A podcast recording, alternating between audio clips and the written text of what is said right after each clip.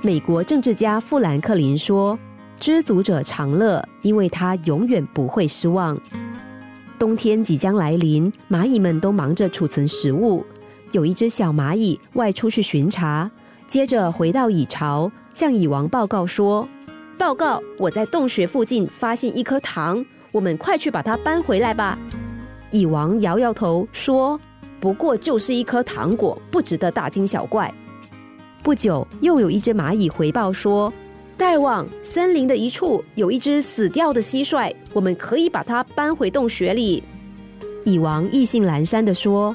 算了吧，那么小的死蟋蟀不值得我们耗费力气。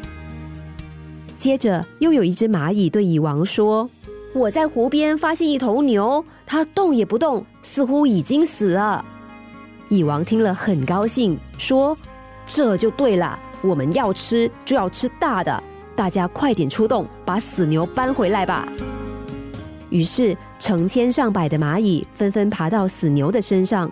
但是由于体型比例太过悬殊，无论蚂蚁费了多大的力气，都没有办法搬动这头牛。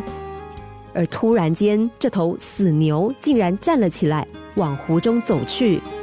原来这头牛只是在树荫下睡觉，被蚂蚁爬满身的他浑身发痒，于是起身进水。这头牛毫发无伤，但很多蚂蚁来不及逃避，都被淹死了。对自己有自信固然不是一件坏事，但自信的分寸拿捏却也非常重要。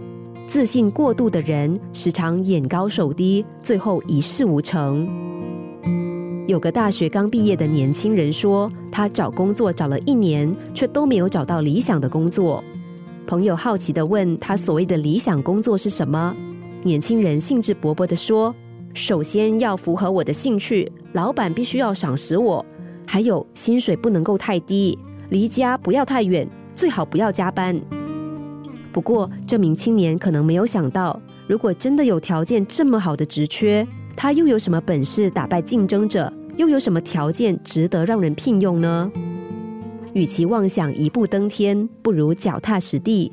因为滴水能穿石，任何微小的努力付出，都会逐渐累积成你的成功。